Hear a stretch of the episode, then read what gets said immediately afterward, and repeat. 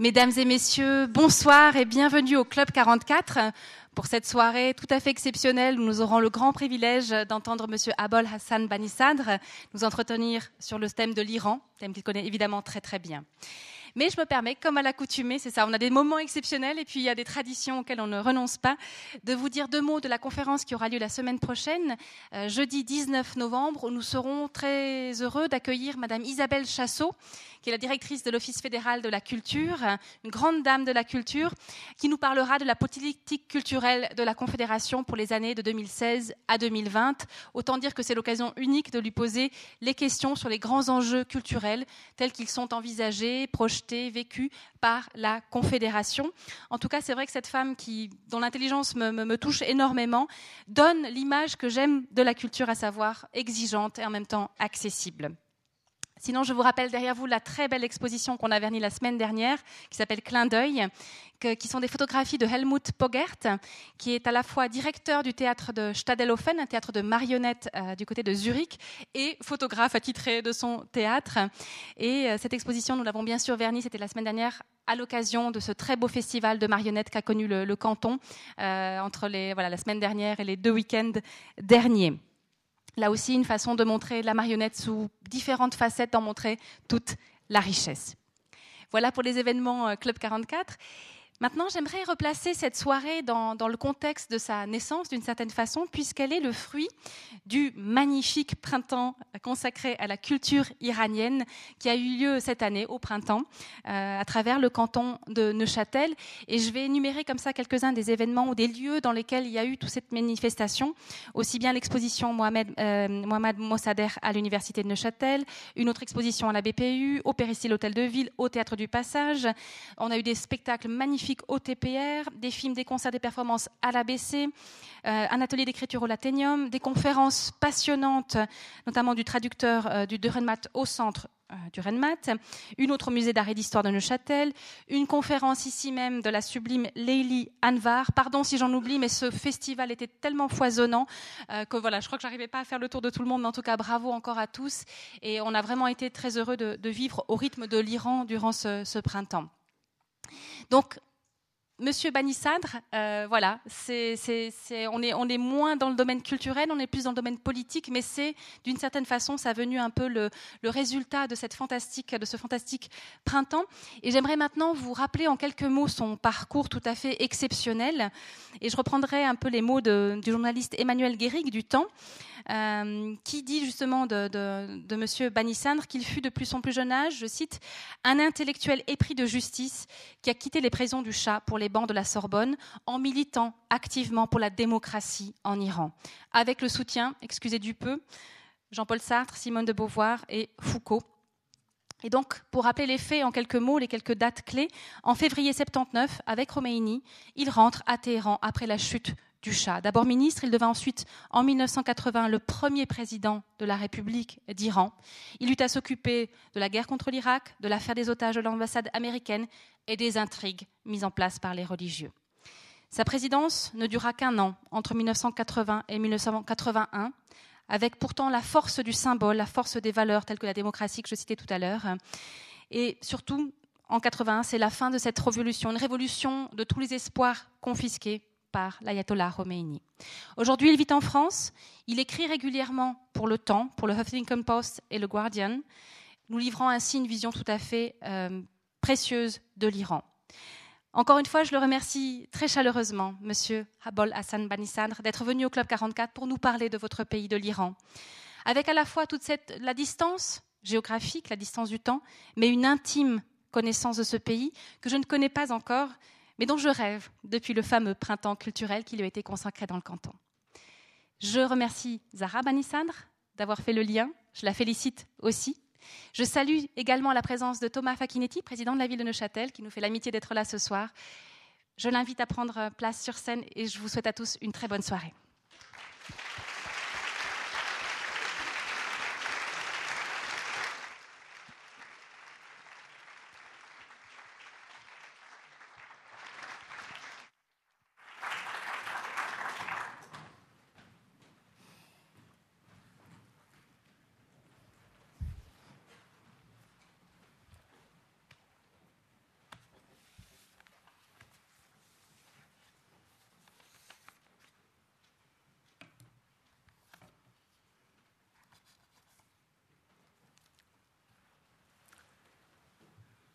Merci d'être venu m'écouter.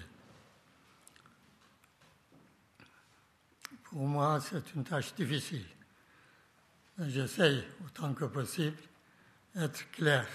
D'abord, je tiens à vous remercier de m'avoir invité au Club 44.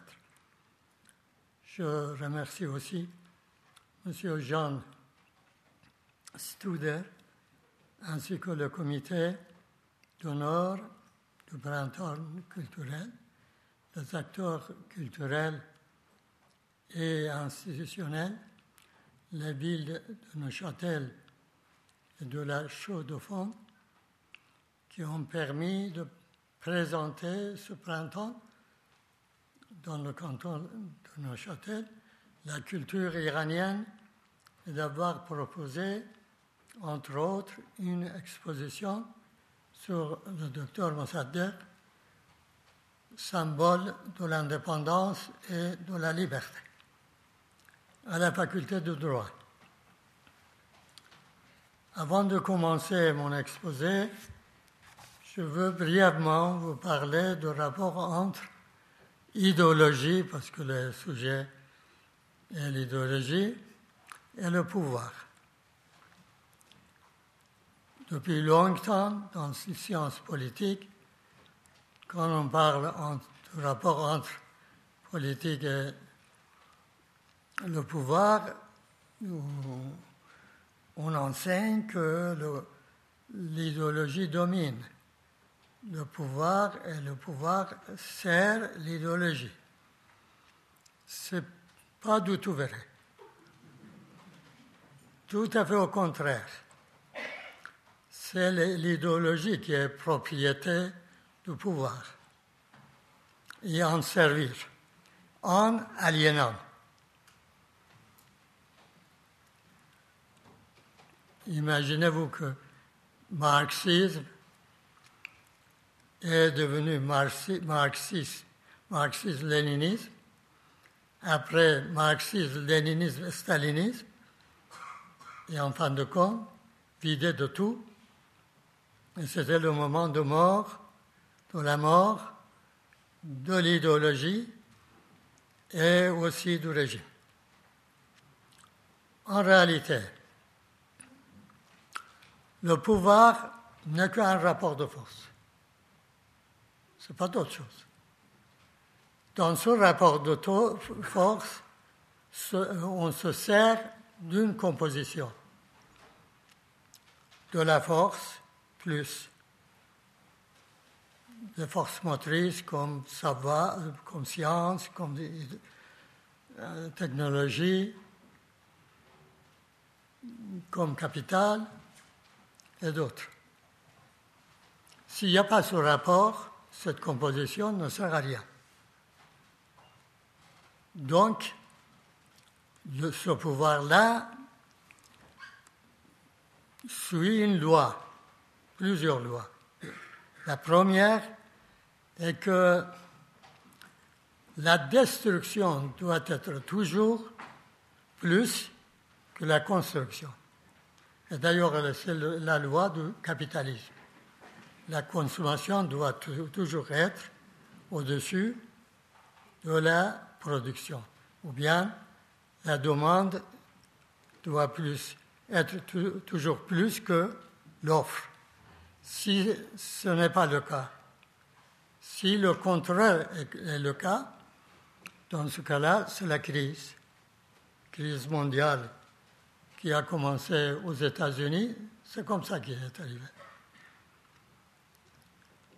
Pour le capitalisme, l'État est nécessaire parce que dans ce cas-là, c'est l'État qui, en injectant de l'argent, empêche que le capitalisme s'écroule. Et même l'idéologie du capitalisme libéral a commencé par le libéralisme classique est devenu après néolibéralisme après Reaganisme, Thatcherisme et libéralisme sauvage. Donc le capitalisme aussi a aliéné son idéologie dans son processus de concentration, d'agrandissement et d'accumulation.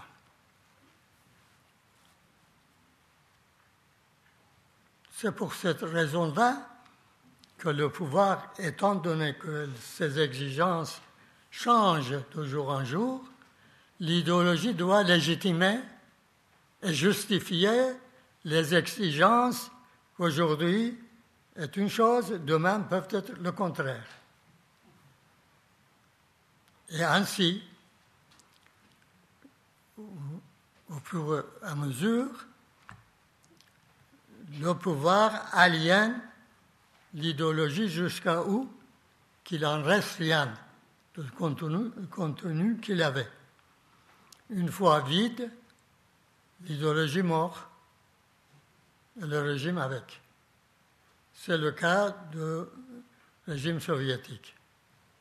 C'est le cas du régime nazi. C'est le cas du régime du Shah et sera le cas du régime actuel en Iran.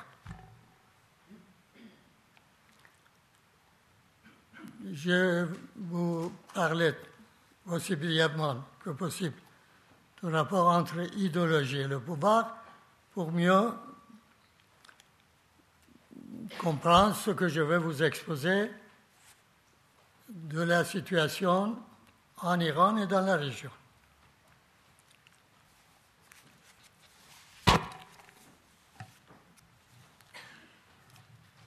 En 1980, euh, en 1978-19, le mouvement révolutionnaire qui a renversé le régime du Shah avait pour objectif l'indépendance de l'Iran, l'indépendance et la, liberté de l'homme, et une république soucieuse des droits du citoyen. Très tôt, pourtant, cet élan révolutionnaire va changer de trajectoire. Dévié de ses idéaux par un parti religieux qui, dès la victoire de la révolution iranienne, va sans cesse provoquer des crises majeur pour mettre la main sur tous les rouages du pouvoir, avec l'objectif d'instaurer une dictature et avec la volonté d'instrumentaliser l'islam comme une, idéologie de cette dictature. L'islam ainsi aliéné va donc trouver son essor en Iran et se propager sur l'ensemble du Moyen-Orient comme un justificateur de la violence. Quelles furent donc, ces trois crises majeures qui vont permettre cette mise en place d'un Moldaria en Iran. Comment l'Iran va se retrouver dans des impasses économiques et au bord de l'asphyxie, comment il a dû, à chacune des issues, lâcher de l'Est pour redonner un souffle à une économie, à son économie et assurer la survie du régime iranien. Première crise fut la prise des otages de l'ambassade américaine à Téhéran en 1979. Débouchant sur le scandale d'Octobre Surprise, deuxième crise, c'était crise guerre Iran-Irak, à la fin de laquelle M. Khomeini a bu, comme lui-même il l'a dit, la poison de la défaite. Troisième, c'est la crise, celle du nucléaire qui, a commencé en 1902. Disons, il est sorti de l'état de secret, sinon c'est commencé en 1982. Pourquoi le régime iranien a capitulé et s'est résigné à signer l'accord de Vienne? L'accord de Vienne conclut le 14 juillet 2015 entre l'Iran et les pays 5 plus 1 plus l'Europe. C'est ajouté.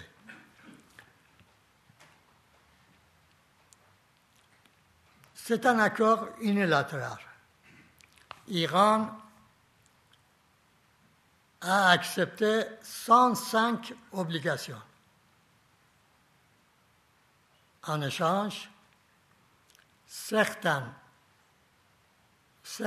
sanctions seront mises en suspens. Chose très importante et significative est que personne en Iran n'a pas accepté la responsabilité de la signature de cet accord.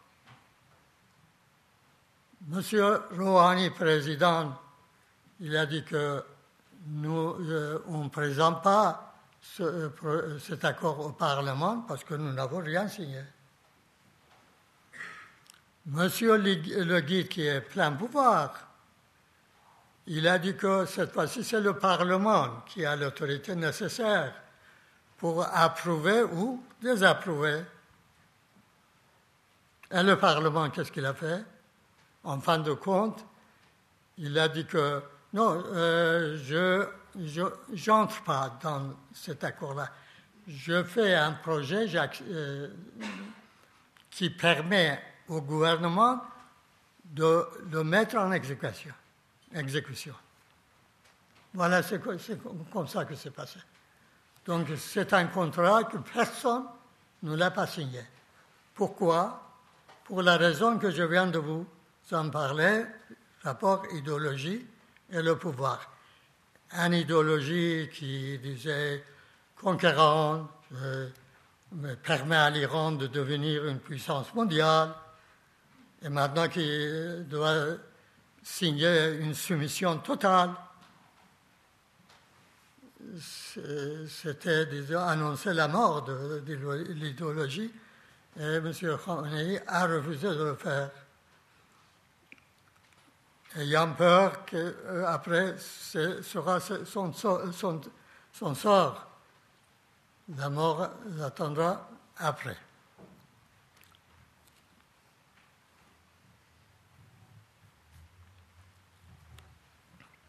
Je viens de vous dire qu'en échange de cette 105 obligations, ces pays 5 plus 1 et l'Europe ont accepté de mettre en suspens les sanctions. Les Nations Unies, le Conseil de la sécurité, il a approuvé une résolution 2231, extrêmement humiliante. Je vous lis le paragraphe 27 de cette résolution. Toutes les dispositions figurant dans le plan d'action ne valent, que pour son application entre le groupe E30, EU plus 3, c'est-à-dire ces six pays, plus l'Europe et la, République islamique d'Iran, et qu'elle ne saurait constituer de précédent pour tout autre État, ni en ce qui concerne les principes du droit international et les droits et obligations découlant du traité sur la non-prolifération des armes nucléaires et des autres instruments sur la question. Non plus qu'en ce qui concerne les principes et pratiques internationalement, internationalement reconnus. Donc c'est un, euh, une résolution réservée à l'Iran seul. Bien sûr, on voulait assurer les Israéliens que vous pouvez avoir votre bombe atomique, et même d'autres pays, que non, cette résolution, jamais, il ne vous concernerait jamais.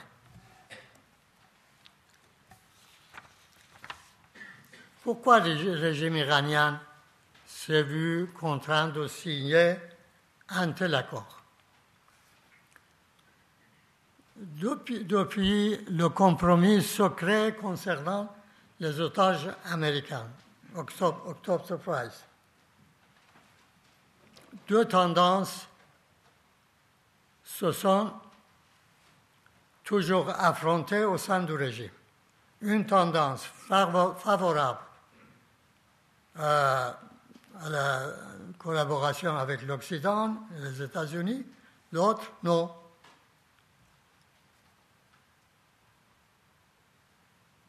il y a quelques, un mois peut-être, un document a été euh, publié, c'était parmi les documents secrets. C'était la, négociation entre M. Rouhani, actuel président, à l'époque représentait Iran, avec euh, Amiram Nir, était conseiller de Shimon Peres, Premier ministre de l'époque d'Israël. M. Rouhani imaginait, il pensait que son interlocuteur est un Américain. Donc il lui a dit, s'il faut que les modérés arrivent au pouvoir en Iran, les États-Unis doivent adopter une politique plus dure envers Khomeini. Ce monsieur maintenant est président de la République iranienne.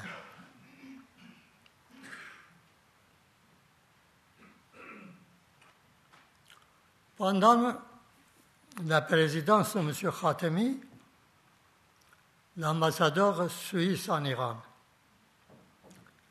et M. Kharrazi, Sadeh Kharrazi, qui était l'ambassadeur de l'Iran en France. Tous les deux, ils ont préparé une feuille de, route pour que les Américains et les Iraniens font des négociations et règlent tous les problèmes. Le gouvernement suisse a envoyé cette feuille de route au, euh, à la ministère des Affaires étrangères américain. Bon. Mais M. Bush venait de vaincre Satan, très fier. Même aujourd'hui, il y a une semaine, il s'excusait pour cette guerre, disant que ce n'était pas une bonne chose. C'est trop tard. Bon. Oui, mais à l'époque, très fier, il n'a pas accepté il l'a jeté dans la poubelle.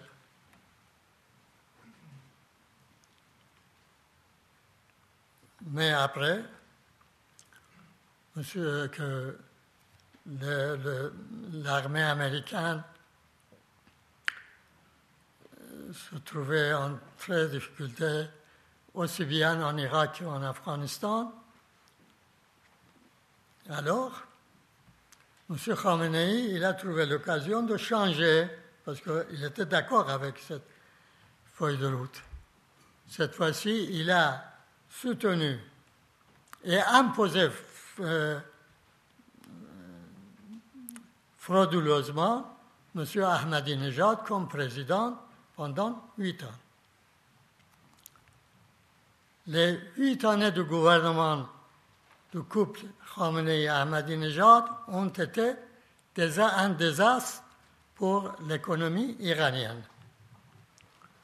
Le pouvoir d'achat de 700 milliards de dollars générée par les revenus pétroliers a créé une inflation galopante, contraignant le régime à des importations massives, à l'origine de l'effondrement de la production intérieure.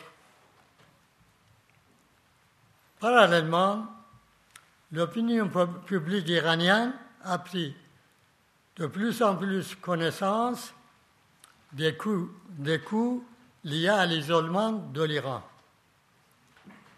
Peut-être vous ne le savez pas,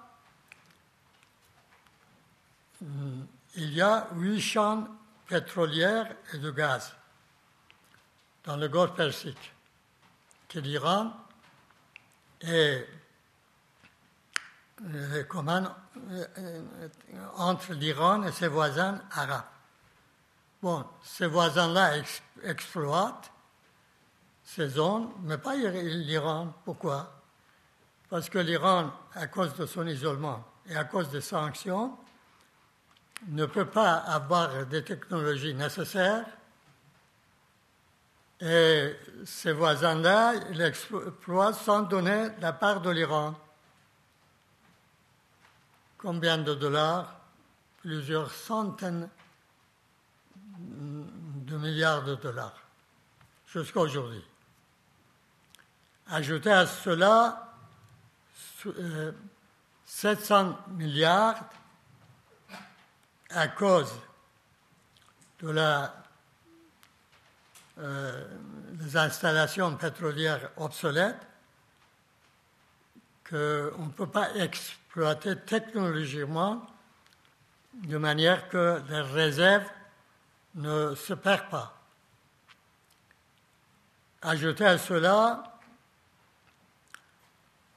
gaspillage d'essence, parce que les pompes sont aussi obsolètes. Voilà la situation sur ce plan avec le voisin et à l'intérieur en ce qui concerne le pétrole, qui est la première industrie iranienne. Qui a commencé en 1905, disons, 1910, et maintenant ça fait 110 ans, au moins. Après 110 ans, on a une installation qui est amortie, si vous voulez.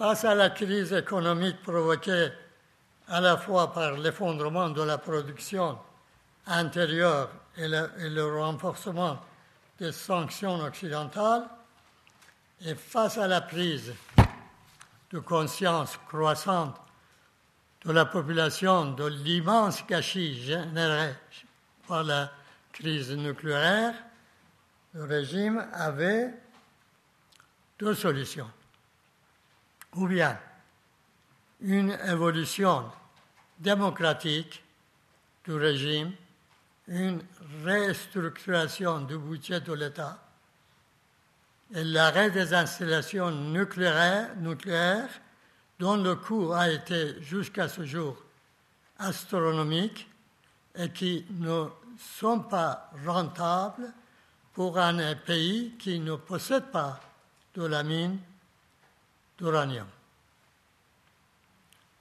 Soit négocier avec les Américains et capituler dans l'espoir d'une levée des sanctions afin de sauver le régime.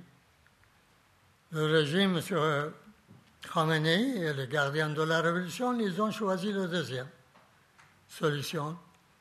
Certes, s'ils choisissaient le premier, la première, euh, il fallait qu'il accepte la démocratie, la souveraineté du peuple. C'était cela qu'il ne voulait pas.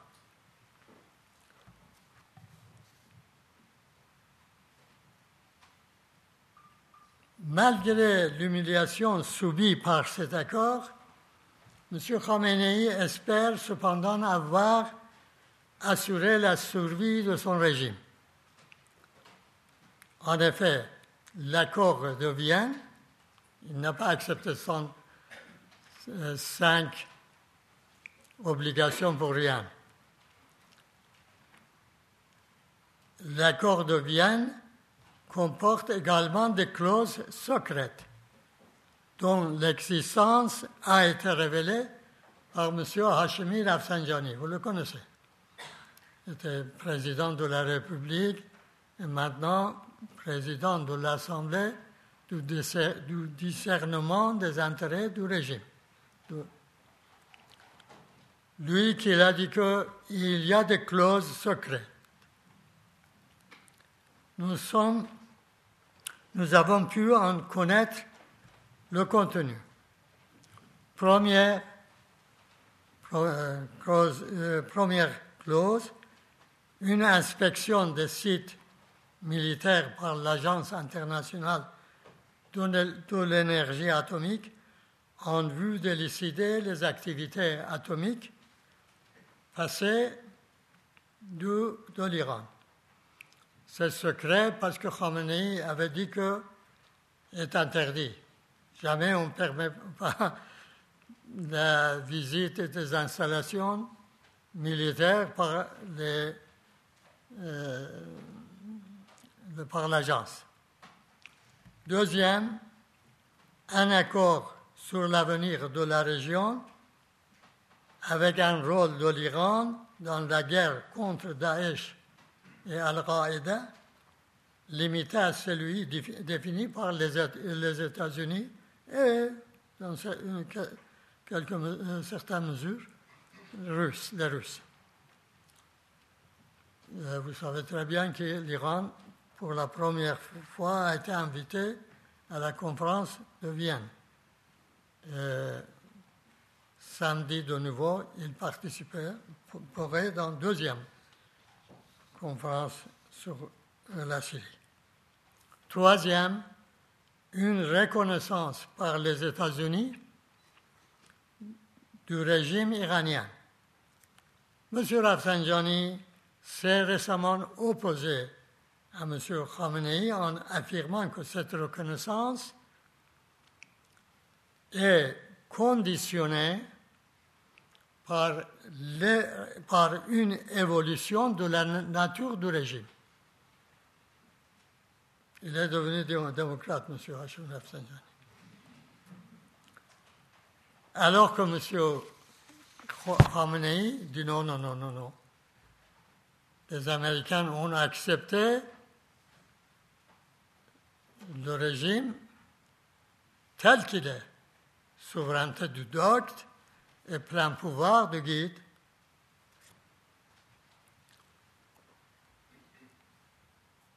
l'Iran a été invité parce qu'il est présent dans les guerres de la région.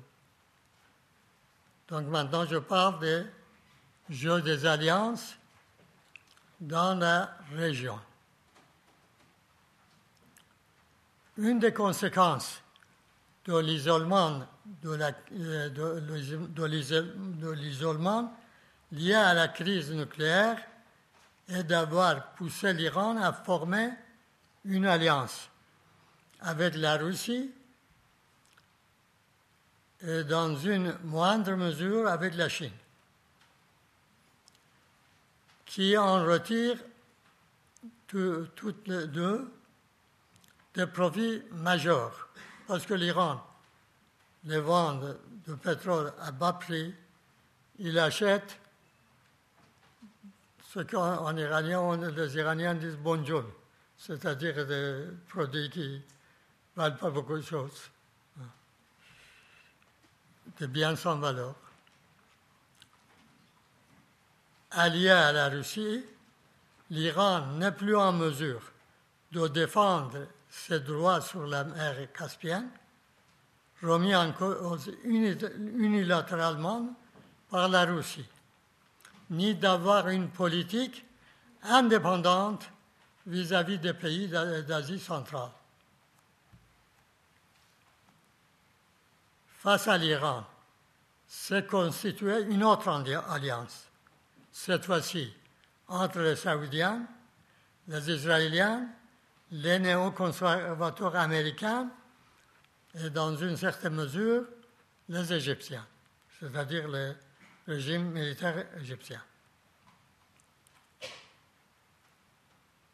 Leur prétexte, c'est contrer l'Iran qui serait en mesure de dominer la région avec le croissant chiite. Cette histoire de croissant chiite, c'est une longue histoire. Ça commence euh, quand Saddam a attaqué l'Iran. M. Khomeini a été manipulé, imaginant que s'il vainque euh, l'armée de Saddam, l'Iran plus Irak chiite majoritairement, plus la Syrie, plus l'Iran, peut constituer une ceinture.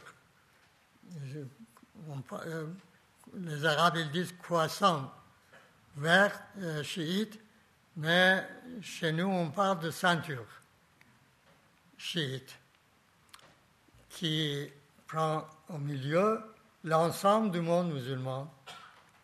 Donc, euh, celui qui est guide en Iran devient guide pour le monde musulman tout entier. M. Arafat est venu une fois en Iran pour assurer M. Khomeini que jamais cela n'arrivera pas. Ne vous trompez pas. Mais il n'a pas écouté. Aujourd'hui, cette ceinture-là, c'est la ceinture de ruine, de la guerre, de la mort et de la haine et de la, honte, pas seulement pour les peuples de la région, mais je pense pour le monde tout entier.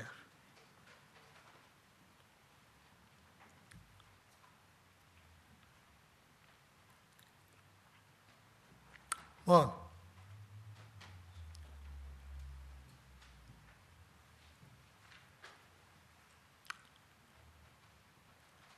Mais ces trois pays qui jouent un rôle dominant dans la région, c'est-à-dire l'Iran, les Saoudiens plus la Turquie,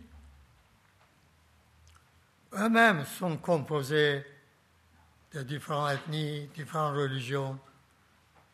Par exemple, l'Iran, en Iran, il y a les Perses, les Persans, les Kurdes, les Turcs, les Arabes, les Baluchis, les Turkmènes, les, différentes langues, avec une majorité chiite, une minorité sunnite.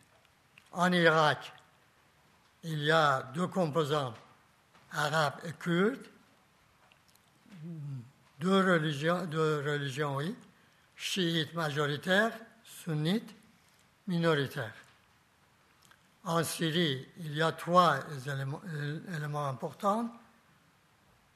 Les sunnites majoritaires, les alavites minoritaires qui dominent maintenant, et les druzes. C'est la même chose en Afghanistan. Il y a des Pashtuns, des Ouzbeks, des Tadjiks, avec majorité euh, sunnite, minorité chiite. Alors, ces trois pays, Turquie, Iran et régime saoudien, jouent la carte ou bien majorité ou bien la minorité selon les pays. Par exemple, les Saoudiens jouent la carte majorité en Syrie, la carte de minorité en Irak la carte minoritaire en Yémen. L'Iran, au contraire, joue la carte majorité en Irak, minorité en Syrie, majorité au Yémen et Bahreïn.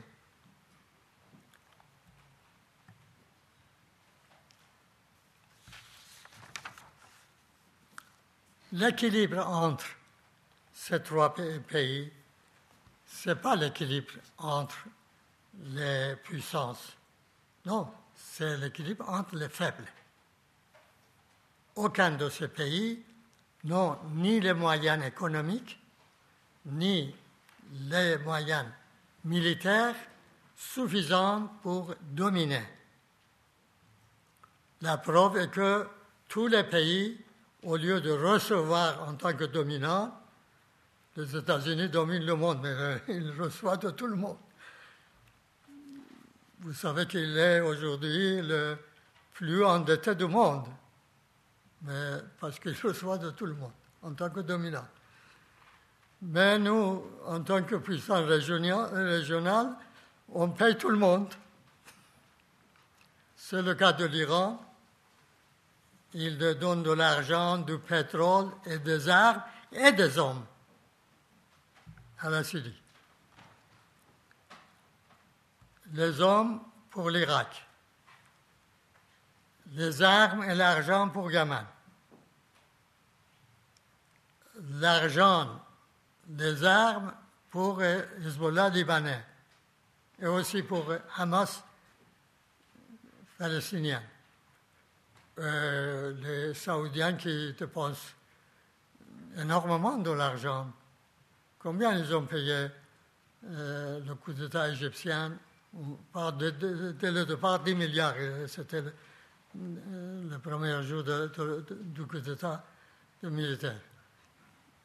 Il paraît qu'ils ont euh, payé les Israéliens 26 milliards de dollars.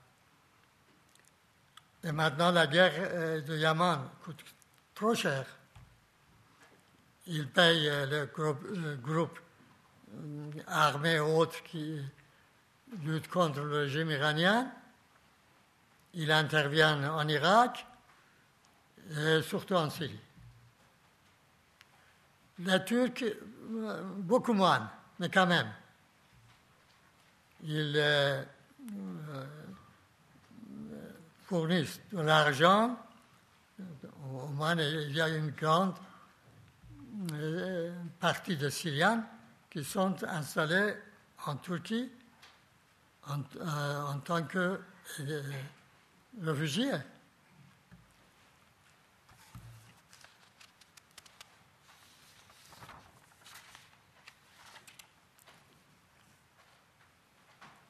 Et ces trois pays sont en conflit, les uns contre les autres. L'Iran avec les Saoudiens, très ouvertement. Avec les Turcs, pas tellement, feutré. En Syrie, non, c'est ouvert. Mais sur d'autres plans, feutré. Et maintenant, la question plus importante. Pourquoi? Qui se pose? Pourquoi ces régimes se sont-ils engagés dans une voie irrationnelle et s'affrontent-ils en bradant leur richesse C'est parce qu'ils ont peur qu'ils ne restent pas en place, tout simplement. Donc ce sont des régimes qu'ils sont là parce que les peuples, ils paniquent leur peuple.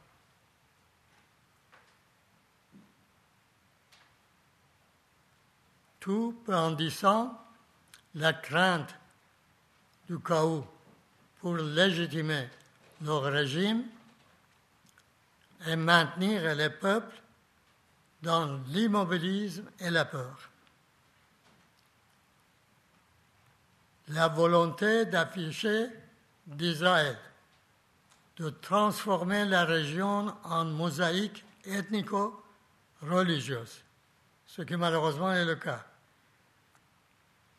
En Syrie, en Irak, au Liban, même en Palestine, entre Hamas et face ces deux pays.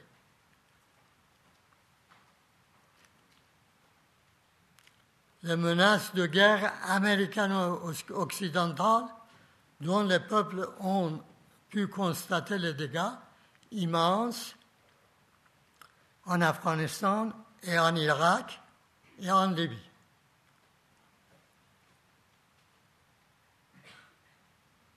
Les menaces de sanctions économiques dont les peuples sont les principales victimes, Irak, puis l'Iran.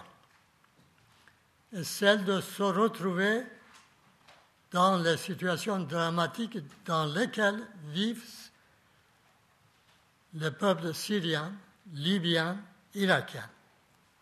Sont essentielles des peurs utilisées et attisées par ces régimes despotiques. Et maintenant, la sortie qu'on peut proposer, une conclusion.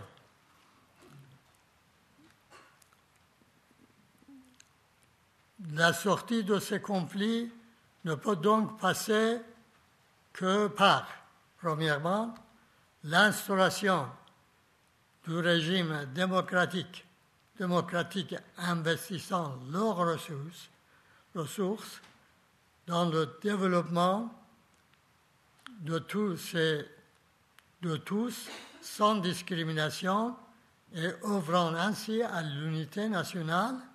Et deuxième, par la transparence dans les relations internationales. Par exemple, le peuple iranien et le peuple américain ont besoin tous deux de connaître la longue histoire des interventions secrètes, coup d'État contre Mossadegh en 1953,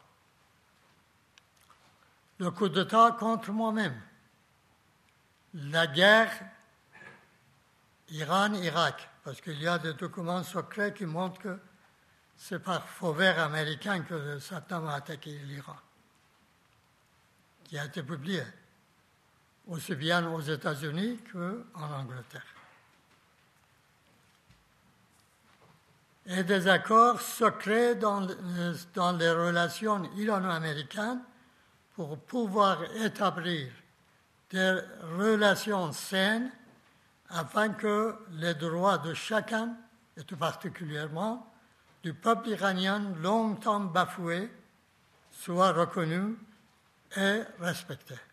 Je vous remercie de votre attention et de votre patience.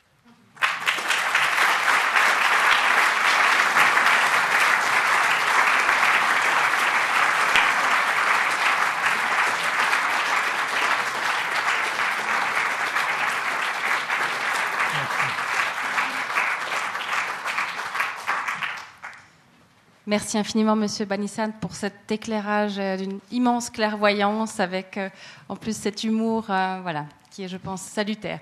La parole est au public maintenant. Si vous avez des questions, il vous suffit de demander le micro. Pour ceux qui sont en haut, je, relayerai si vous le dites, vous énoncez clairement.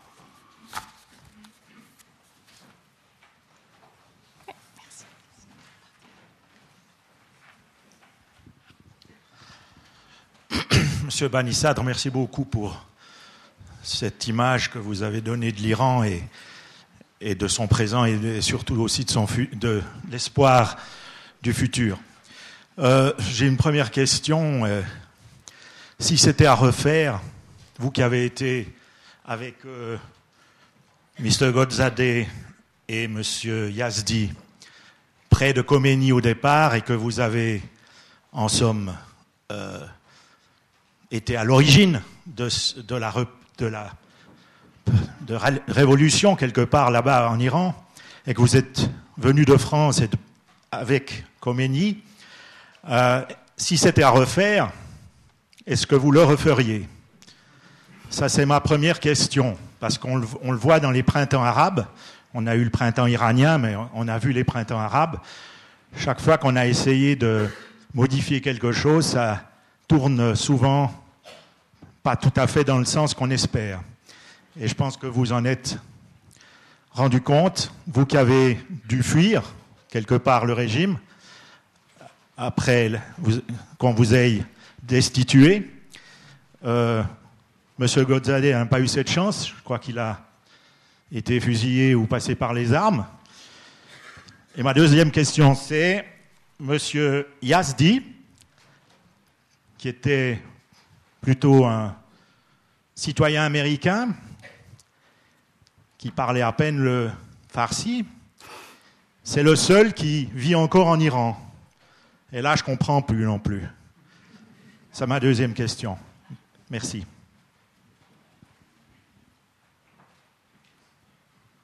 Ah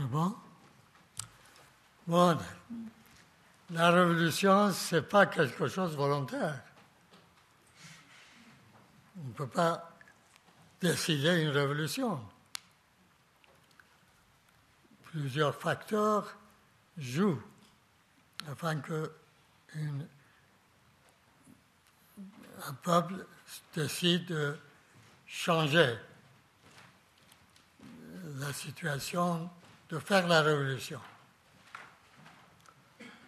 Parmi ces facteurs, le plus important, c'est le régime contre lequel on fait la révolution.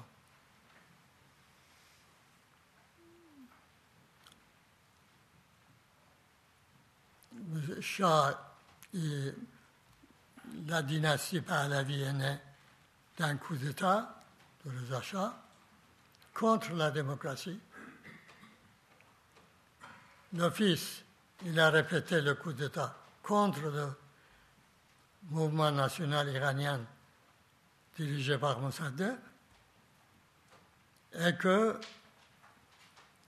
il a commencé une révolution blanche, comme lui-même il l'a nommé, mais il est devenu rouge de la, du sang. Et en fin de compte, c'est lui qui l'a dit, j'ai entendu la voix de la révolution. C'est parce que son idéologie est tellement vite, est devenue tellement vite. Une fois, il a demandé aux intellectuels iraniens de préparer une idéologie pour la Shahanshahī de l'Iran. Shahanshahī, c'est roi des rois, euh, historique de l'Iran. Il a un précédent. Mussolini aussi, il avait demandé aux euh, intellectuels de son parti, il a dit, euh, demandé à ses intellectuels du parti, vous avez un mois pour me préparer une idéologie pour le fascisme italien. Voilà, c'est son euh, révolution blanche était un euh, échec total, de manière que Sullivan, dernier ambassadeur américain en Iran, dans son livre, il, a dit que je trouvais l'économie iranienne dans un état catastrophique et j'ai invité les ministres du Shah de l'économie iranienne qui s'occupait de l'économie iranienne. Et j'en ai parlé de mes inquiétudes qu'avec cette économie-là, comment ce régime peut se maintenir. Alors euh, les ministres, tous avaient peur, les uns aux autres. Donc personne n'a pas osé dire vous avez raison. ils ont dit non, non, non, notre économie c'est très bien, etc. Mais quand c'est le moment de dire au revoir, j'ai accompagné mes ministres, chacun seul disait Vous avez raison. Nous n'avons pas courage de le dire au chat, mais vous pouvez le faire. Dites à lui que l'économie iranienne, c'est un échec total. Voilà, c'était la situation économique de l'Iran. À l'époque, j'ai fait un livre, Pétrole et violence avec Paul Vieille, c'était un, sociologue euh, français, et ce monsieur Khodzadeh aussi. La partie économique, c'est moi que j'ai écrit, pour expliquer le développement du sous-développement de l'économie iranienne. Bon, passons de la répression, euh, quand le chat était on voulait le faire extrader, nous avons envoyé des documents au tribunal au Panama. Il y avait des documents écrits par sa main, la main du chat, exécutés, torturés. Donc, les dossiers importants on, euh, Savac, police secret du Shah, rapportait au Shah. Et c'était lui directement qui donnait l'ordre. Comment agir avec tel prisonnier. C'était ça la situation. Donc, le peuple s'est mis en révolution. Le discours, disons, la pensée conductrice de cette révolution, c'était l'islam comme expression de l'indépendance, de la liberté et de la, euh, du développement basé sur la justice sociale. Khomeini, il en a parlé devant le monde tout entier. Il a parlé de droits de l'homme, droits de citoyen, une démocratie euh, euh, plus progressiste que la, la démocratie occidentale. Bon, avec ce discours-là, il ne pouvait pas faire la dictature. Je viens de vous expliquer le rapport entre l'idéologie et le pouvoir. Donc, arrivé en Iran, il a dit que oui, par intérêt, je dis des choses en France, tout cela ne m'engage pas. Aujourd'hui, je dis le contraire. Voilà. Donc, il a première victime de la dictature de M. Khomeini, c'est l'islam. Voilà. Et vous dites que j'ai fui l'Iran. Non. Je suis venu sur le champ de bataille. Parce qu'il y avait un arrangement secret avec les Américains. Ils n'ont pas fait coup d'État contre moi sans avoir, disons, le soutien étrangères. Ils ont passé un contrat secret avec les républicains américains, qui s'est révélé Octobre Surprise, et pour recevoir des armes et continuer la guerre. Vous savez qu'est-ce qu'il a dit Alan Clark, ministre de la Défense de Mme Thatcher, au tribunal de Irangate, anglais? Il a dit que la guerre Iran-Irak était dans l'intérêt de l'Angleterre et de l'Occident. Nous avons fait tout pour qu'il commence et qu'il continue. C'est clair, non? Ils ont commencé par Satan, ils ont continué par le coup d'État contre moi, parce qu'au printemps de 1981, la guerre devait être devait prendre fin, parce que la, proposition de non-alignés était acceptée par nous et par les Irakiens. Justement, ils ont fait coup d'État pour continuer la guerre. Une des raisons, c'était ça. Deuxième, c'est euh, restaurer la dictature.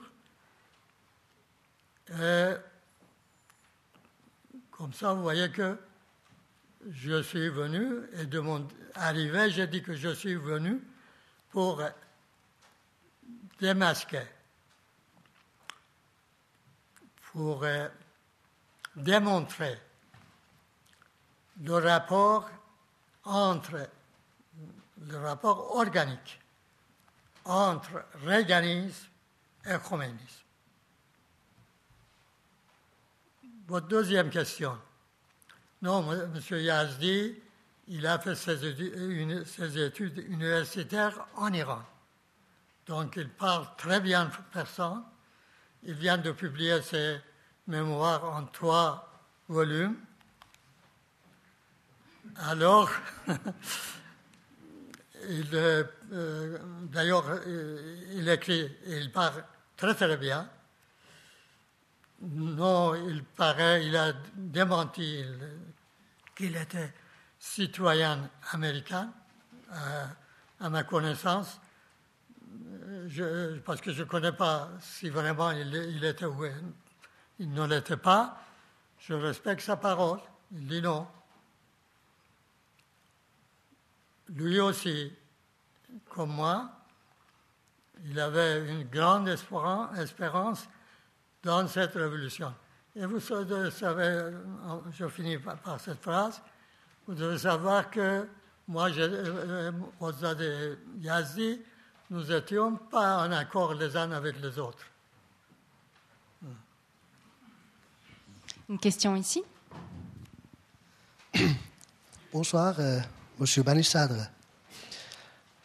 Vous vous connaissez en tant qu'un militant pour la démocratie en Iran.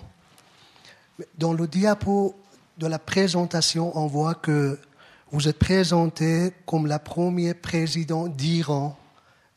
Euh, alors on sait que son nom n'existe et n'existait jamais. Et le régime que vous avez fondé, vous avez installé en Iran s'appelle la République islamique d'Iran. En fait, euh, à mon avis, vous avez fait tout ce que vous pouvez pour, euh, pour fonder ce régime idéologique. On sait que c'était vous qui avez reçu Khomeini à Paris, c'était vous qui l'accompagniez dans le vol connu de Air France à la destination de Téhéran pour renverser le, euh, le régime légal de Shah pour. Alors, le, la question est que vous critiquez le régime idéologique que vous avez fondé. De l'autre côté, vos entourages insistent toujours sur l'adjectif islamique, à savoir M. Mostafavi qui gère le website qui s'appelle Le message de la, de la révolution islamique. Comment vous, vous expliquez cette contradiction? Merci.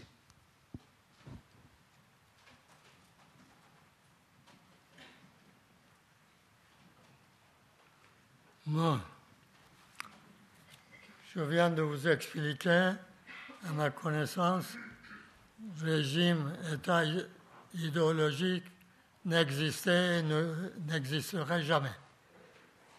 Idéologie étatique, si, mais jamais État islamique n'était vrai et ne sera vrai jamais. Comme État socialiste n'était vrai et ne serait vrai jamais. Parce que le pouvoir alien, l'idéologie est, propriétaire de l'idéologie. Et justement, M. Khomeini, ici en France, quand la question lui a été posée, votre République islamique, c'est de quoi il s'agit? Il a dit une république comme la France, comme la euh, République française.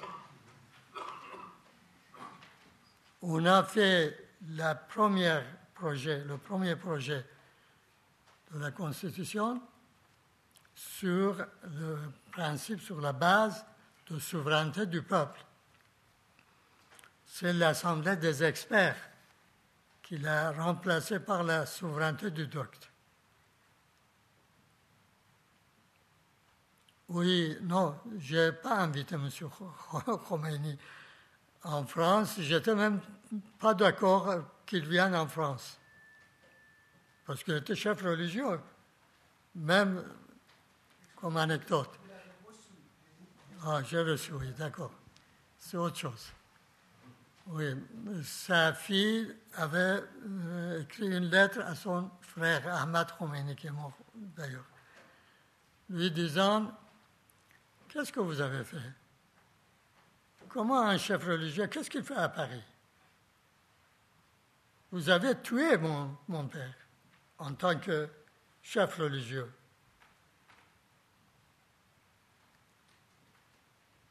Donc, euh, je n'étais pas d'accord, pas pour cette raison-là, pour une autre raison. Je n'étais pas sûr que ce qui pouvait dire M. Khomeini ici en Europe aiderait la révolution. Tout à fait au contraire. Je pensais que non. Et justement après, les documents de l'ambassade ont montré que j'avais raison. Parce que, selon ces documents, euh, Premier ministre de l'époque avait dit que c'est lui qui a proposé que Saddam, euh, disons plus, Khomeini à partir de l'Irak, il a expulsé Khomeini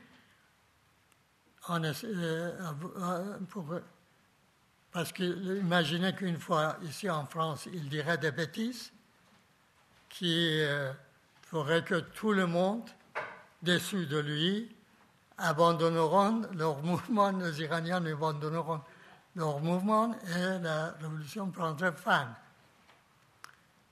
Alors quand il est venu en France, j'ai rédigé un moment pour lui. 19 questions, 19 réponses. Deux questions, c'était sur le fascisme religieux et sur la dictature des mullahs. Et j'ai dit à M. Khomeini, si vous voulez ici parler de souveraineté du doc, les Occidentaux connaissent très bien cette souveraineté du pape, du Moyen Âge, et d'inquisition et tout. Si vous, euh, ce mot, s'il sort de votre bouche, c'est votre pain. Et vous resterez ici comme exilé. Et la révolution, s'il continue, continuera sans vous. Vous devez ici ne parler que souveraineté du peuple et de la démocratie, ce qu'il a fait.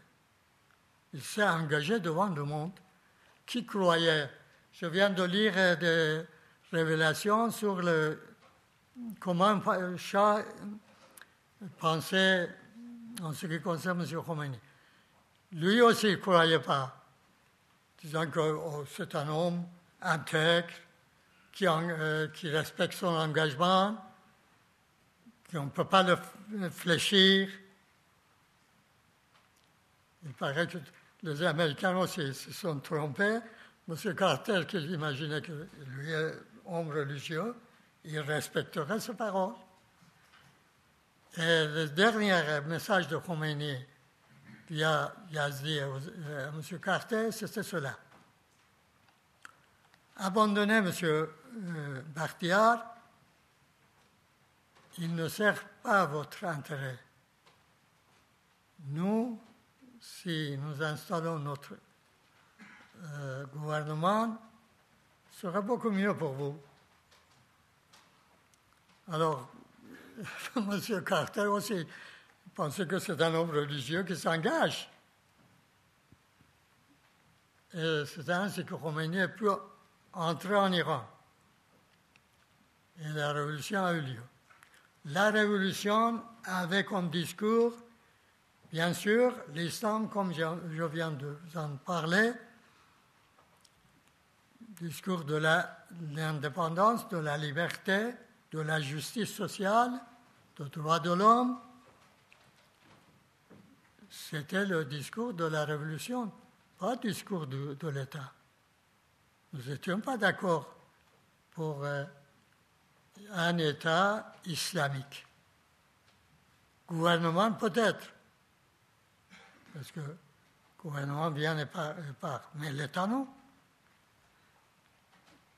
Je viens de vous dire, le premier coup d'État c'était contre l'islam, deuxième coup d'État après la prise d'otage américaine, c'était contre exactement la souveraineté du peuple à l'Assemblée des experts.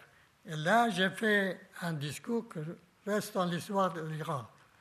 J'ai dit que vous venez de faire une loi constitutionnelle pour restaurer la dictature. Vous payerez le plus cher prix le plus cher en tant que euh, religieux. Ne faites pas ça. Mais ils n'ont pas écouté. En fin de compte, ils ont fait écouter ça contre moi. Voilà ma réponse pour votre question.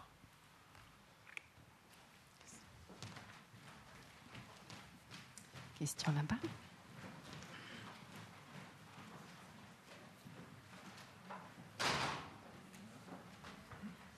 Merci beaucoup, Monsieur Banissadre, pour votre discours. Je vous prie de faire, de jouer un peu le clairvoyant. Vous pourrez dessiner une image d'Iran qui, dans dix ans, hein, pour qu'est-ce que vous, vous pourrez vous imaginer comment l'Iran pourrait se présenter.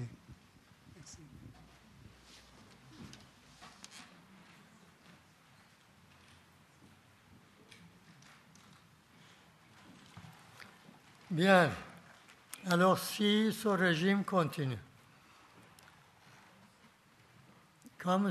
Rouhani est devenu président de la République, un ancien ministre, M. Kalantari, ancien, ancien ministre de l'Agriculture, il a alerté les Iraniens que si on continue comme ça, dans 30 ans, l'Iran devient un désert. Déjà, la désertification, c'est très avancé.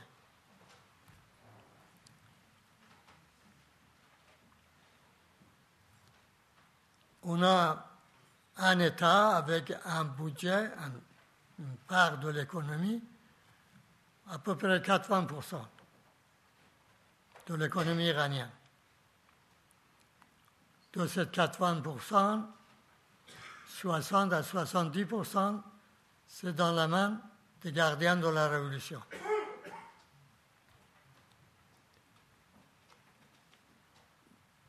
Aujourd'hui, on parle de toute pauvreté, 50 millions sont au-dessus de ligne de pauvreté. M. Kalantari, il a dit que 50 millions d'Iraniens seront obligés de partir de l'Iran à cause de, la désertification. Actuellement, selon le Fonds international euh, monétaire international, 150 000 compétences iraniennes chaque année quittent l'Iran. S'il soit, exagéré, disons, la tiers, c'est déjà beaucoup. Pour un pays comme l'Iran, qui lui manque justement les compétences.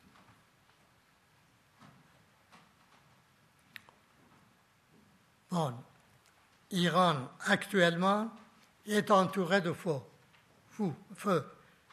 Partout à l'est et à l'ouest de l'Iran, il y a de, guerres.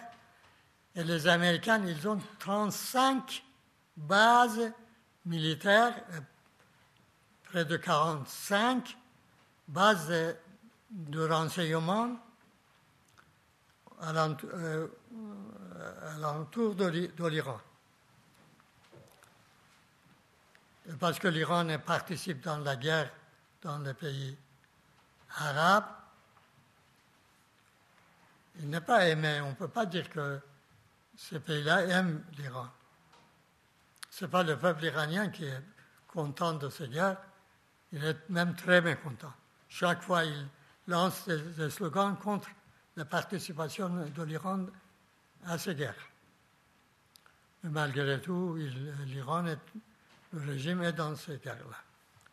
Donc, si la situation continue comme ça, dix ans après, c'est Mais j'espère quand même, j'ai grand espoir dans le peuple iranien, dans la force motrice qui sont les femmes iraniennes, très actives, très courageuses. On dit en Iran que le régime a vaincu tout le monde sauf les femmes.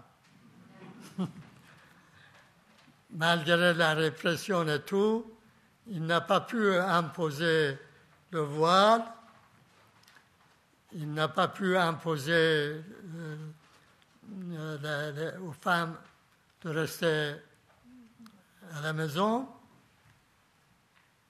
Et aujourd'hui, dans les universités, les femmes sont plus que les garçons, les filles sont plus que les garçons et que depuis la révolution jusqu'à aujourd'hui, ils sont toujours en mouvement, en lutte contre la dictature des Mollahs et pour leurs droits.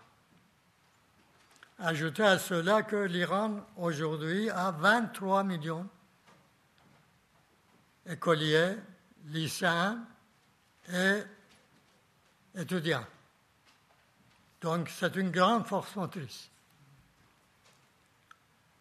Et que, comme je viens de vous expliquer, le régime est au but de souffle en ce qui concerne son idéologie. Il ne reste rien dans cette idéologie. Si on en Iran on fait construire quelque chose, on n'a aucun besoin, euh, aucun besoin à l'idéologie de Velayat Farid, souveraineté de docte.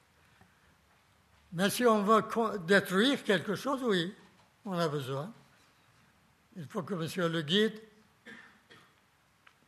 disons, protège le, destructeur.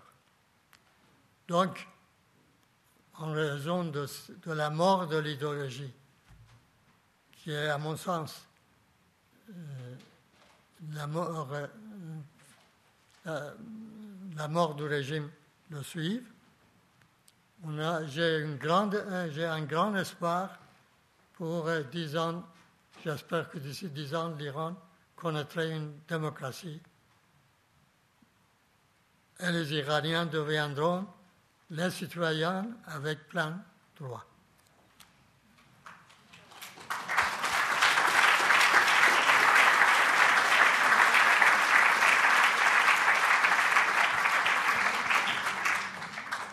J'ai une question pour vous, Monsieur Banissandre. Vous avez parlé, vous parlez des Iraniens, vous parlez de, l'unité nationale, et quand tout à l'heure vous parliez d'unité nationale, je me suis posé la question de la diaspora. Parce que l'unité nationale, ce sont les gens qui habitent en Iran, mais la diaspora iranienne est importante. Euh, la preuve ici ce soir aussi. Euh, quel rôle peut jouer cette diaspora?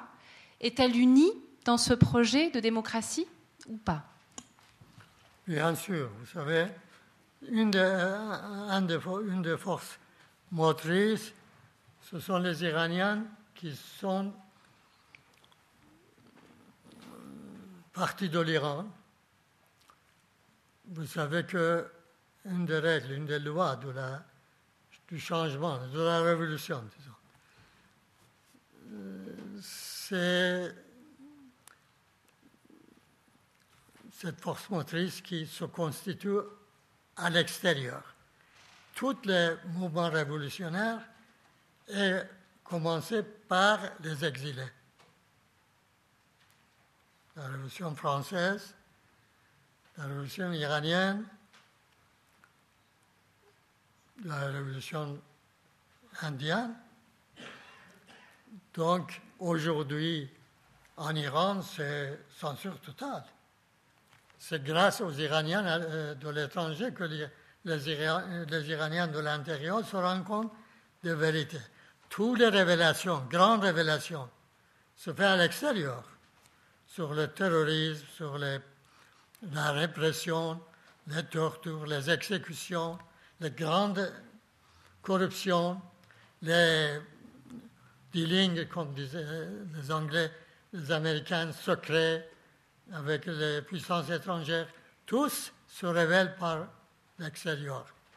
C'est l'extérieur, les Iraniens à l'extérieur qui parlent des droits de l'homme, des droits des citoyens, droits économiques, politiques, culturel, social, des droits nationaux. Euh, Tout cela, c'est de l'Occident.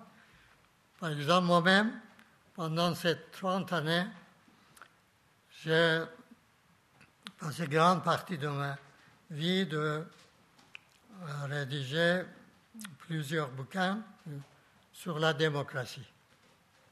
Je commençais par totalitarisme, par euh, des organes de la démocratie, après les partis politiques dans la démocratie, leadership dans la démocratie, la justice sociale et le développement.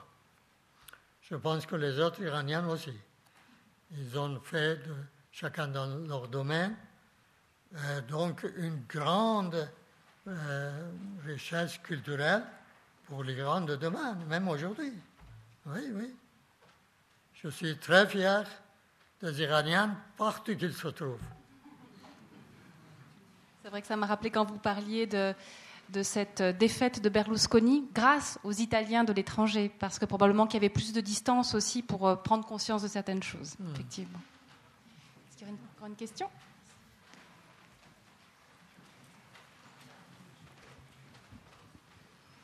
Bonsoir, monsieur.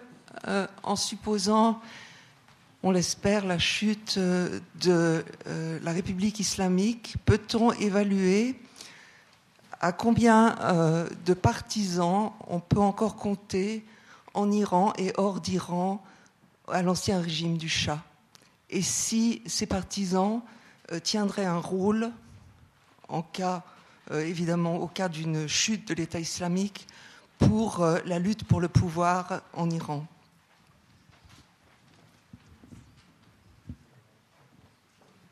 Bon. D'abord, euh, parlons de, du soutien du régime actuel. Quand je me suis présenté à la présidence comme candidat de la République, dans la première euh, élection, les partisans de souveraineté du DOCT, leur candidat n'a obtenu que 4%. Dans la dernière élection déjà, disons, pas correcte, pas libre, quand même, M. Jalili, qui était candidat de radicaux, il n'avait que le même 4% par rapport de l'ensemble de ceux qui peuvent voter. 7% par rapport à ceux qui ont voté. Donc, euh, si le régime change, on est à l'abri des partisans de l'actuel régime. Mais en ce qui concerne l'ancien régime, bon, la génération iranienne, je ne sais pas quand va arriver cette fin de ce régime. En tout cas,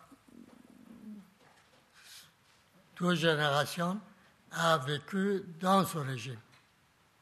Maintenant, c'est troisième génération. Ils n'ont pas connu ni Shah, ni régime du Shah. Est-ce qu'à ce, moment-là, les Iraniens euh, exigeront ou souhaiteront euh, la restauration euh, de la monarchie Je ne peux pas être prophète et vous dire oui ou non. Mais j'espère non. Parce que si c'est le peuple lui-même qui se met en mouvement pour s'émanciper, pourquoi voulez-vous qu'il renonce à sa souveraineté pour euh, la souveraineté d'un homme appelé le chat? Aucune raison. Une question ici? Bonsoir. Moi, j'aurais la question, dans quelle mesure jugez-vous que les embargos ont finalement renforcé le gouvernement, la dictature en place, plutôt que de l'affaiblir? Moi, j'avais l'impression que peut-être, notamment Ahmadinejad, a pu en fait cimenter son régime grâce aux embargos. Sinon, peut-être qu'il aurait été renversé. Vous l'avez dit par. Euh, sanction, sanction. Oui, disons que les sanctions toujours euh, aident la, dictature et fait souffrir, euh, souffrir le peuple. C'était le cas des Irakiens. En 500 000 à 800 000 irakiens, la plupart des enfants ont péri à cause des sanctions imposées à l'Irak. L'Iran, c'est la même chose. Les Iraniens ont souffert beaucoup de ces sanctions. Oui, mais je viens de vous parler des effets des sanctions dans les négociations entre le régime et les Américains. L'Iran maintenant a une population presque 80 millions, 76 à 80 millions. Et le taux de pauvreté, c'est 50 millions. Donc c'est une situation économique très très grave.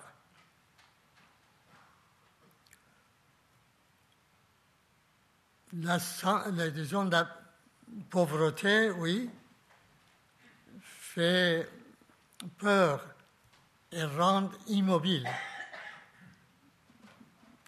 les peuples. Dans les théories de nazis, euh, était que les pauvres sont les soldats les plus sûrs. On peut les engager dans la guerre et, disons, comme récompense, gloire de l'Allemagne et sa domination, disons, qui devient dominante à l'Europe tout entière, peut-être peut le monde tout entier. Bon, M. Khamenei vient de publier un fatwa il y a un an disant que l'Iran euh, les Iraniens doivent avoir plus d'enfants. Mm, il a dit que euh, l'Iran a capacité de nourrir 150 millions, euh, une population de 150 millions. je pense que dans sa tête, oui, cette pauvreté joue un rôle. D'ailleurs, les Iraniens, disons les dominants, la classe dominante iranienne, disaient que les Anglais, ils ont bien euh, connu les, Iraniens. Ils disent qu'il faut maintenir les Iraniens dans l'état de pauvreté pour qu'ils ne bougent pas. Peut-être les autres peuples aussi, quand ils sont pauvres, je pense que Marx s'était trompé. Les pauvres ne bougent pas. Mais, mais justement, dans le cas de l'Iran, on essaye de faire comprendre à ceux pauvres, une grande majorité iranienne, à travers les forces motrices que je viens d'en parler, qu'ils ont une grande richesse qui est leur culture, leur histoire, leur place dans le monde, et qu'ils méritent une autre vie meilleure, et la gloire n'est pas dominer les autres, mais se développer et aider aux autres au développement. C'est pourquoi j'espère que cette fois-ci, les sanctions causeront disons, l'effet contraire. Et l'Iran, à mon sens, est un mouvement, et ce mouvement a comme objectif la démocratie. Encore quelques questions? Merci, Monsieur le Président. Vous avez fait une allusion au début de votre, à la fin de votre exposé à M. Mossadegh. Je vous rappelle que M. Mossadegh, qui est un peu citoyen de ce pays, souhaitait établir dans votre pays une démocratie laïque, très respectueuse des convictions religieuses. Donc, ceci convenait parfaitement à l'Occident. Et pourtant, pour une autre idéologie, l'idéologie du pétrole, il fut renversé par la CIA. Chacun le sait, bien sûr agissant au nom du gouvernement américain et du gouvernement anglais. Ne pensez-vous pas que si M. Mossadegh avait pu établir le régime qu'il souhaitait, ou plutôt, quelle est la responsabilité des anglo-saxons dans les malheurs de votre pays depuis plus de 60 ans? Oui, la responsabilité est très très grande. D'ailleurs, M. Clinton a s'excusé pour le coup d'État contre Mossadegh. Et Mme Albright, il a fait un long, un long discours d'excuses en ce qui concerne le coup d'État contre Mossadegh. Les Anglais aussi se sont excusés. Mais excuser, c'est une chose. Priver d'un peuple de la démocratie, c'est toute une autre chose. Oui, si Mossadegh continuait et que ce mouvement aboutissait à ses, objectifs, l'Iran ne connaissait pas le, régime de Mullah. Elle était un pays prospère maintenant. Et peut-être que je n'étais pas ici pour parler de l'Iran avec vous. Et les anglo-saxons, je dis que je veux plutôt le capitalisme, non? Parlant clairement, le capitalisme dominant.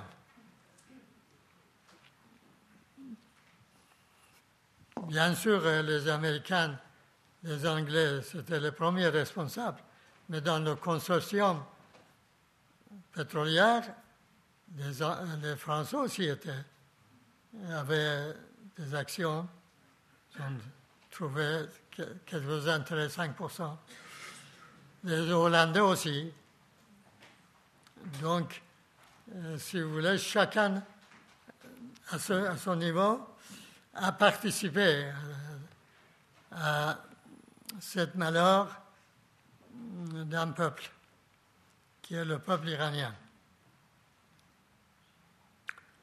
Est-ce que le peuple iranien oublierait, oubliera, si vous voulez, oubliera tout cela? Pardon, c'est une chose. On peut pardonner.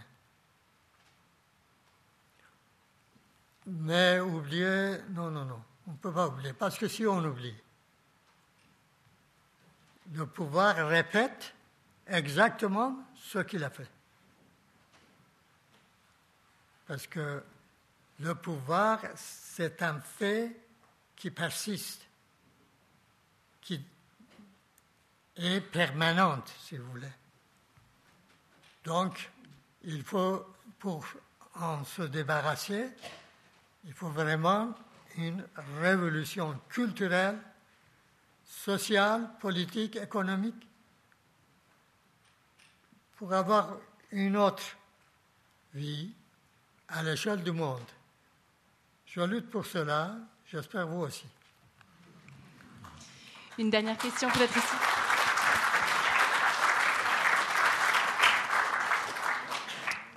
Le Président, j'aimerais vous demander de développer un tout petit peu euh, le, conflit qu'il y a entre l'islam sunnite, alimenté extrêmement violemment par les wahhabites depuis 40 ans, et par les services secrets pakistanais en Afghanistan, au Cachemire, etc., et euh, la théocratie qui est en Iran.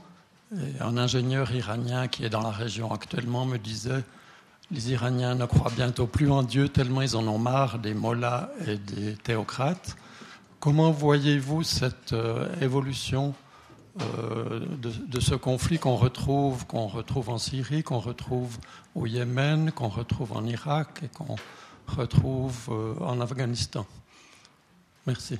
D'abord, je vous ai expliqué que rien de l'idéologie dans ce conflit. Rien c'est une couverture de cette lutte entre pouvoir saoudien, pouvoir du Malaria, pouvoir du régime turc. Erdogan, je dois vous dire que au début, il a essayé de développer la Turquie. D'accord. Mais après le printemps euh, arabe, il paraît qu'il a un penchant pour restaurer le califat osmanite en Turquie. C'est dommage, c'est dommage. Mais c'est le pouvoir. Il veut devenir une puissance à l'échelle de la région. L'Asie centrale sont donc il espère de dominer cette partie. Et les pays arabes sont sunnites, ils soutiennent les sunnites Donc, il imagine qu'il va devenir un centre, un pouvoir qui peut dominer cet ensemble, turc, kurde, turc, pardon, arabe. Les Saoudiens disent que nous, sommes bien, nous avons une grande richesse pétrolière, 10 millions de barils par jour, c'est beaucoup pour un pays avec peu de population. Donc, pourquoi pas nous? Superpuissant, c'est nous. Régime de Moula, je viens de vous expliquer longuement, aussi, ils disent la même chose. Ils disent la même chose. Voilà la guerre entre trois centres. Je dois vous dire, historiquement parlant, le, pouvoir avait trois centres dans la région. Bagdad, les Abbasides. Damas, les Omavites. Le Caire, les Fatimites. Ces trois centres, toujours, sont, c'est un fait permanent, toujours sont en conflit. C'est continué jusqu'à aujourd'hui les Saoudiens veulent se débarrasser de Damas et de Bagdad pour qu'ils soient Riyaz, nouveau centre de pouvoir du monde musulman. Les Iraniens font exactement la même chose pour que Téhéran devienne le centre. Et les Turcs veulent que Ankara devienne le centre. Voilà la vérité et les peuples sont victimes de ces trois minorités, disons. Dans trois pays, ils sont minorités, les minorités qui gouvernent. Ces trois minorités détruisent tout pour construire un pouvoir à l'échelle du monde musulman. Vous savez que le monde musulman c'est la plus vaste civilisation du monde. De l'Asie de l'Est jusqu'à la fin de l'Afrique et même euh, en Europe, il y a maintenant des minorités musulmanes importantes. Et cette grande zone de civilisation, s'il devient démocratique, si l'Occident cesse cet anti-islamisme, cette islamophobie, et qu'il laisse, qu'il parle d'un autre langage, avec autre islam, islam qui est pour des euh. J'ai fait un mot maintenant disons, j'ai, disons, euh, fait dans le livre sur la démocratie 22 règles dans le Coran pour se libérer, si vous voulez, de la violence. Euh, l'islam, ce n'est pas non-violence, c'est anti-violence. Bon, si on parle de, cet islam-là, et de cette grande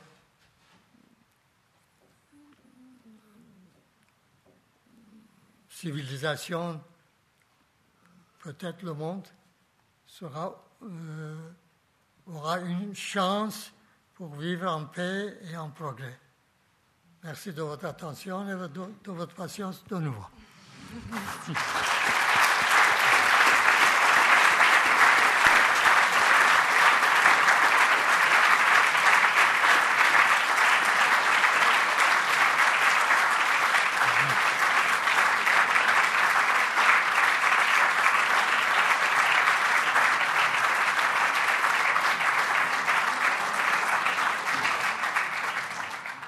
J'espère que vous avez m'a pardonné pour ma langue. C'était pas très éloquent, je sais. Si, si, détrompez-vous, détrompez-vous. Supporter, supporter avait besoin d'une grande patience. Je vous remercie. Nous étions pendus à vos lèvres, Monsieur Banissadre. Merci infiniment.